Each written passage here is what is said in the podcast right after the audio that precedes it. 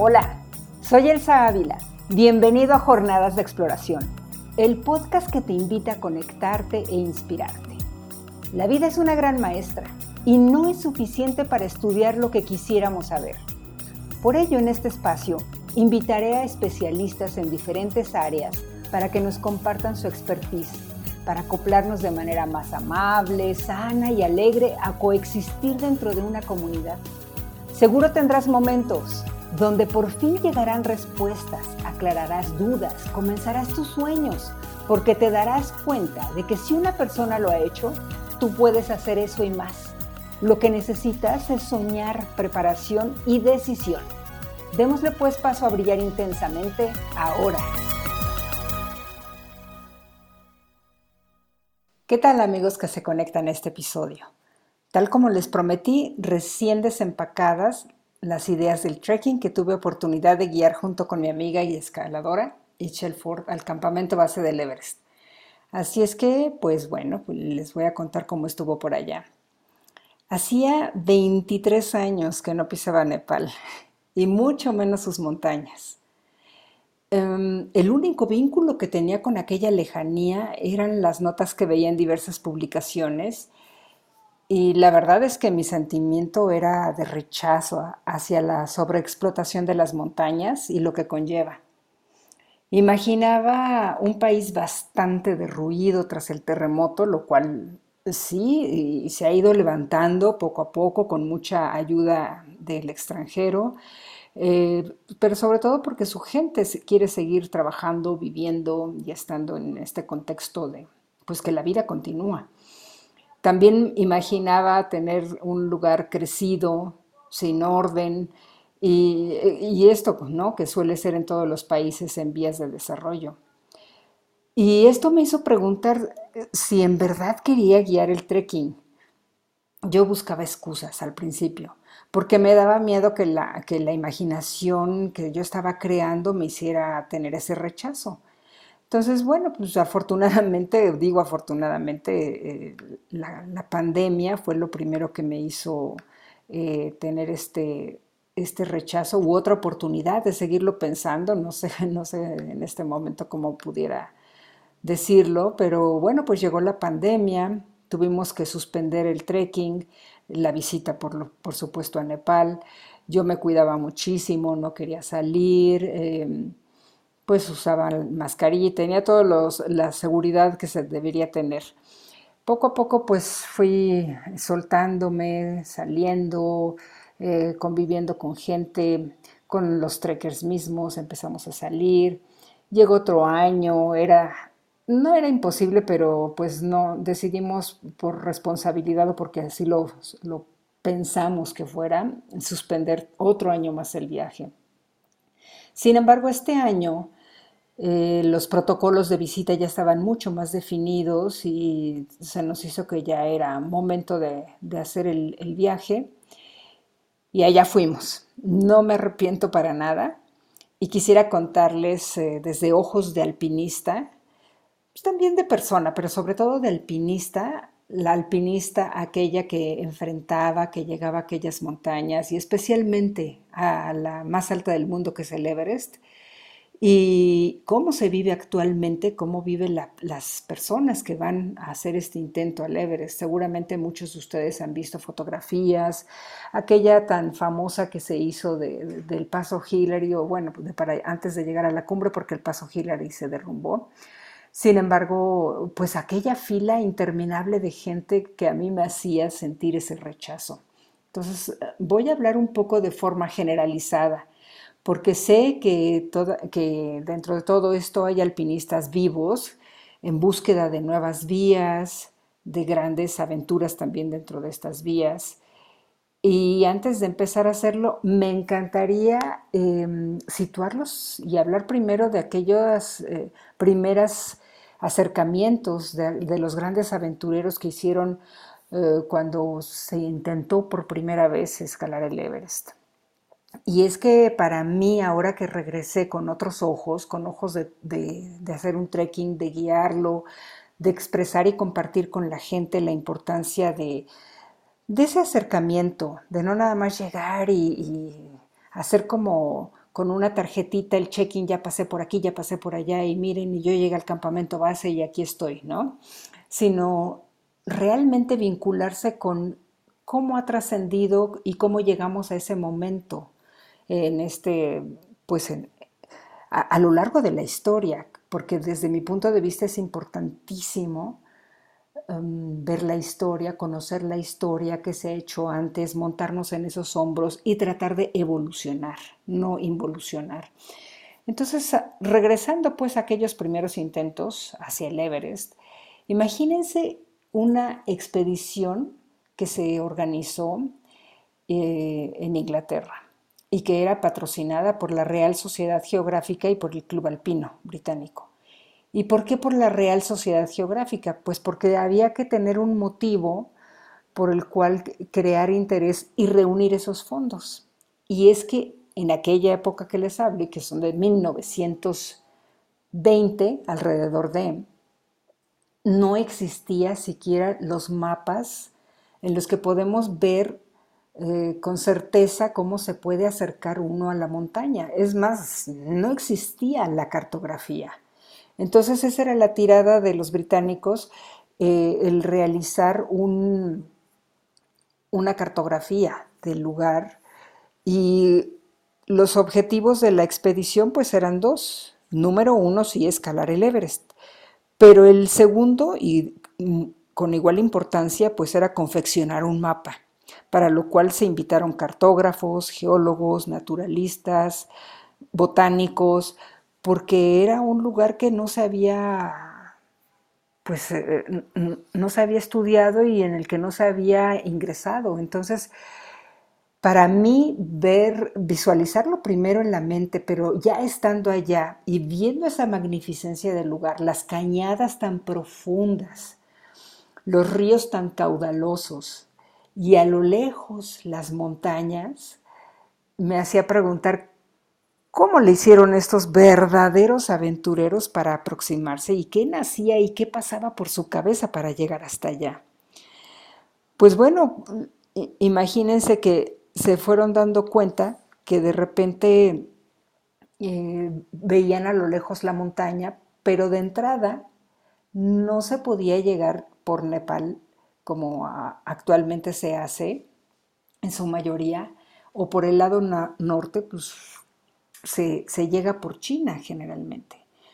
El reino de Nepal estaba cerrado y era aparentemente lo más eh, sencillo, pero al estar cerrado y era una, negativa total, tuvieron que darse a la, tarea de ver por dónde iban a subir y gracias a conexiones que tenían algunos de los eh, escaladores o de las personas que estaban dentro de la expedición, pues finalmente el Tíbet abrió en 1920 sus puertas y pudieron ingresar, pero no tan fácilmente, o sea, hicieron un viajezote desde Inglaterra hacia Francia, luego se fueron en barco y por el Mediterráneo, atravesaron el Mar Rojo, el Océano Índico, llegaron a Bombay, de ahí se trasladaron a Calcuta, y luego a Darjeeling y desde Darjeeling en el sur de Nepal veían en línea recta el Kanchenjunga. Si se asoman a ver un mapa de Nepal, así acostadito, al sur es donde ellos estaban ingresando y tenían que darle la vuelta por el este a Nepal, hacia subir por Sikkim e ir ingresando ya a la cordillera del Himalaya. ¿Se pueden imaginar lo que era pues atravesar desde las zonas selváticas e ir subiendo poco a poco de altura sin saber a qué se iban a, enfrentar? pero sencillamente siguiendo sus olfatos de cartógrafos, de geógrafos, de escaladores, de aventureros, y fueron muchísimos días en que fueron atravesando todo esto y siguiendo sus corazonadas, yendo hacia atravesar, como les decía, zonas montañosas hasta llegar al Tíbet y llegar a, las a los grandes eh, glaciares, en donde tenían que suponer más que nada, y como les digo, con corazonadas, ir viendo cómo iban a subir. Pues hicieron un primer intento en 1921, en 1922 hacen un segundo intento en donde llegan a 8.326 metros que tuvieron que bajar ya por problemas que tenían con los aparatos de oxígeno. Aparatos de oxígeno que pues era muy controversial incluso dentro de la misma expedición si se usaban o no los usaban, cómo los usaban, o sea, había toda una gama de interrogantes y de si la temporada era la adecuada y cuándo iba a llegar y cómo era el monzón y cómo azotaba la montaña más alta del mundo. Los aparatos de oxígeno que se utilizaban, esos primeros, pues ni siquiera estaban diseñados para alpinistas, eran los que se utilizaban en la aviación y ellos más bien los adaptaron. Entonces, estar allá arriba, sometidos a toda esta incertidumbre, era una gran aventura. Por primera vez llevaban también a porteadores de altura, em, se empezaron a dar cuenta de la importancia de los Sherpas, porque si bien Nepal no abrió sus puertas, pues pudieron contratar a ciertos porteadores para que les ayudaran a trasladar las cargas en la altura. Entonces, ir descubriendo todo esto fue una aventura sobre la cual hay que reconocer a estos personajes, aprenderles mucho de ese tesón, de esa voluntad, de ese querer hacer las cosas y de ese atreverse una primera, una segunda, una tercera ocasión, donde en 1924 ocurre finalmente esta desaparición de Mallory e Irving, que todavía en la actualidad pues es un enigma qué ocurrió, si alcanzaron o no la cumbre. Y esto pues cambiaría totalmente la historia del alpinismo. El punto es que pues ahora me toca compartirles un tanto de, mi experiencia personal. Yo tampoco logré subir a, esta alta montaña en mi primer intento. Eh, en el primer intento y ahora que regresé 23 años después y lo veía a lo lejos, la arista yugoslava, escalada en 1979 por unos alpinistas supervisionarios que descubrieron esta ruta larguísima, muy técnica, incluso hasta la, más de 8.000 metros, muy técnica. Y pretendíamos, Carlos Carzolo y yo, mi excordada, en hacerlo sin tanques de oxígeno. Sin embargo, tuvimos muchos problemas problemas de salud, en específico yo, y tuve problemas sobre todo de principio de edema cerebral. Hablarles de un edema cerebral en la altura, ya han habido personas que me han escuchado decir esto porque ya lo he vivido, pues es eh, mortal, es mortal en cuestión de minutos y si no tienes la experiencia, si no lo has vivido, es difícil tomar decisiones certeras. Y bueno, pues en, ese primer intento en arista yugoslava también hicimos uno por la vía de la conquista, o sea, por la cara sur, en el que llegué a la, a la cumbre sur, a 8.750 metros. En ese momento me di cuenta que me pasó algo que también les ocurrió a los que primero hicieron los primeros intentos, a los británicos, y yo tenía, tuve un problema en que no funcionaba mi aparato de oxígeno nunca había utilizado oxígeno y pues tenía desconocimiento igual que, los británicos.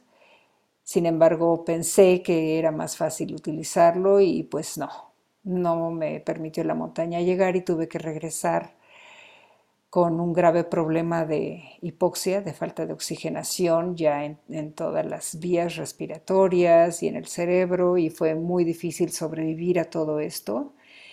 Y finalmente, pues llegué. Les hablo de una época en la que no existían cuerdas fijas allá arriba, no hay quien te rescate, no hay aparato eh, de aviación que pueda rescatarte tampoco. Y entonces tú eres tu tu autorrescate, tú eres la persona que te motiva a seguir con vida, tú eres la persona que te puede decir despertar del letargo para convertirte en una estadística muerta. Y esa decisión de luchar por vivir, no me arrepiento, pero fue la que me llevó a un segundo intento en la temporada del otoño, una temporada completamente diferente a, la primavera, algo que también descubrieron los británicos, que era mucho mejor la primavera. hablarles del otoño es hablarles de una temporada en la que ya sucedió el monzón. Imagínense la temporada de lluvias aquí en México, pero allá potencializada. ¿Por qué?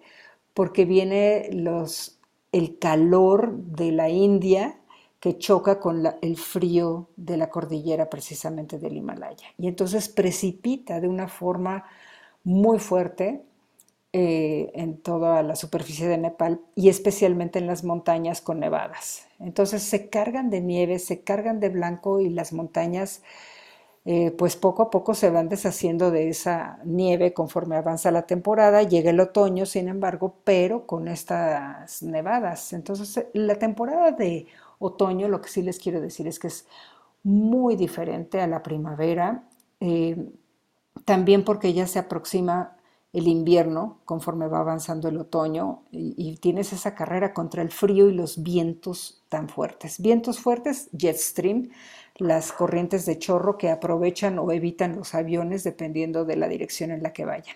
Esas son las condiciones del otoño, muy complicadas. Mi segundo intento tampoco pude subir porque esas mismas condiciones hicieron que se me congelaran las córneas y uno de los dedos y tuve que bajar. Más bien decidí bajar. Y en mi tercer intento, eh, la motivación era totalmente otra.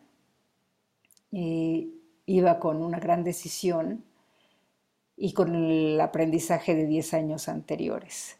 Ya habían nacido mis hijos y la verdad ellos fueron una gran motivación para entregarme con todo lo mejor que yo tenía. Y aunque al final decidí usar un tanque de oxígeno, pues la verdad es que estoy contenta porque dentro de todo no necesité quien me dijera cuándo, ni cómo, ni dónde. Yo llevaba todas mis cosas y yo tomé las decisiones de en qué momento y la verdad es que todo lo que aprendí junto con todos los escaladores que eh, tuve oportunidad de escalar antes, eh, pues les agradezco muchísimo toda la contribución que dieron en esa experiencia que culminó en el ascenso a la montaña más alta del mundo. ¿Y cuál es la diferencia y cuáles fueron los descubrimientos que tuve en esta ocasión que, fui? Pues número uno, el uso del helicóptero. O sea, es un sobreuso desde mi punto de vista que antes juzgaba y, y, sí llegué a pensar, pero ¿por qué lo hace así si algunas personas que conozco, si se puede hacer de tal forma? Y, hoy que estuve allá, o en esta ocasión que estuve allá, me di cuenta de por qué, y creo que yo también lo haría, el acercarme en helicóptero, porque el ir caminando me, me saca de, me sacaría lo mejor de la jugada por contagios, porque hay mucho trekking, porque la gente pues va cada quien en lo suyo y no, por supuesto que no se ponen en los zapatos de un escalador o de otras personas. Entonces es importante eso. Entonces es el sobreuso que yo hoy entiendo en, algunas ocasiones, no en todas. Porque, por ejemplo, les quisiera comentar, en, en algún momento estaba yo en Namche Bazar, que es un pueblito Sherpa, a 3.500 metros más o menos, y estábamos en un café con mi grupo de trekking y de repente un joven se acercó preguntando si éramos mexicanos y bueno, al final descubrimos por su conversación que era uno, uno más que iba a intentar el Everest. Y digo uno más eh, porque de repente empezó a comentar que se bajó a descansar del campamento 3 porque pues no tenía, no habían fijado cuerda hasta el campamento 4. Entonces me quedé pensando, wow, en mi época pues aprovechábamos cualquier momento y es estar súper pendientes en la montaña de cuándo llega el momento y no perder la aclimatación. Y a lo mejor sí descansas porque tienes más glóbulos rojos, pero bajarte porque, palabras de él, le costó el boleto 350 dólares en bajar a descansar, no me cabía en la cabeza. No me cupo más en la cabeza enterarme de que había otra expedición que se bajó hasta Katmandú a descansar. Eso, pues para muchos que escalamos como que diríamos, existe la posibilidad, sí, pero si vas a escalar, es otra cosa, es otra cosa, es otro tipo de, de, pues yo no le llamaría alpinismo, es de turismo de montaña que se está haciendo definitivamente. Y lo peor es escuchar esas conversaciones, que pues ni para qué traigo aquí. Sencillamente los descansos en la montaña, los descansos en las paredes se llevan a cabo de diferente manera por un alpinista verdadero.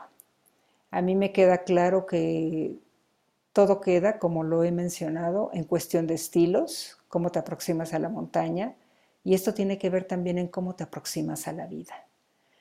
Creo que en, en resumen lo que podría decir es que qué bueno que fui y sí quiero seguir yendo porque creo que sí hay forma de contribuir. Um, yo veo un crecimiento en Nepal con un aparente orden donde las comunidades colaboran. Eh, los caminos son, desde mi punto de vista, extremadamente anchos, pero son para solventar la capacidad de esa visita tan fuerte que hay, de que la gente quiere ir, conocer, llegar al, al campamento base del Everest. Y creo que lo que toca es sensibilizarnos, sensibilizarnos, como decía yo, en estilos, en que si queremos disfrutar de los espacios comunes, no solamente hablando de este, es importante conectar con el ambiente que nos permite vivir nuestras respectivas motivaciones, sean cuales sean estas motivaciones. Pero creo que es importante darnos cuenta de que si no respetamos afuera, y a mí me llamó especialmente la atención qué pasa con todos los desperdicios, todas las heces que generamos día tras día, qué hacemos con ellas, cómo podemos impactar lo menos posible. Por eso dentro de mi grupo también, Ichel y yo tratamos de, de transmitirles esta idea de bañarnos con un jabón eh, biodegradable. Ya sé que eventualmente todo se biodegrada, pero que no es, que no afecta pues lo que estén bebiendo otras personas. Es importante ver qué consumimos.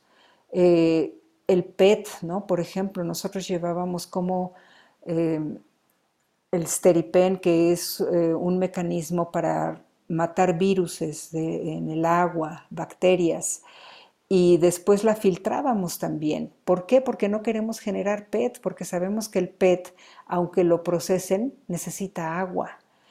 Y hay mucha gente que depende del agua, por supuesto, entonces no queremos contaminarla creo que es importante ver esas motivaciones, ver cómo podemos contribuir para pasar por esta existencia donde todos tenemos, por supuesto, el derecho a gozar, pero hay que ser, pero hay que ser escaladores responsables. Bueno, pues mm, siempre pido a mis invitados cerrar con una frase. Y creo que me encantaría compartirles la mía en este momento y para esta experiencia. Y, por lo que viví, por lo que disfruté, por lo que tuve todos estos días en contacto con la naturaleza continuo y todo lo que me enseñó, porque yo sigo aprendiendo. De cada uno de los trekkers aprendí algo, de cada uno de los pasos, de cada uno de los sherpas que vi, de cada una de las personalidades con las que tuve oportunidad de, de compartir algo. Y es entrégate a fluir sin luchar, sin juzgar en esta vida. Esa es la frase. Y pues me resta nada más que agradecerles, agradecerles mucho por escucharme en este episodio. Soy Elsa Ávila en Jornadas de Exploración, el podcast que hoy te invita a darle importancia a cada instante de nuestro andar para hacerlo responsablemente y dejar a las generaciones que vienen un espacio puro, limpio, sano, digno. Me encuentras en Facebook, Instagram, Twitter y LinkedIn como elsaavila.alpinista. Por ese medio puedes contactarme también para compartir mediante conferencias mis experiencias de vida. Hasta la próxima y muchas gracias.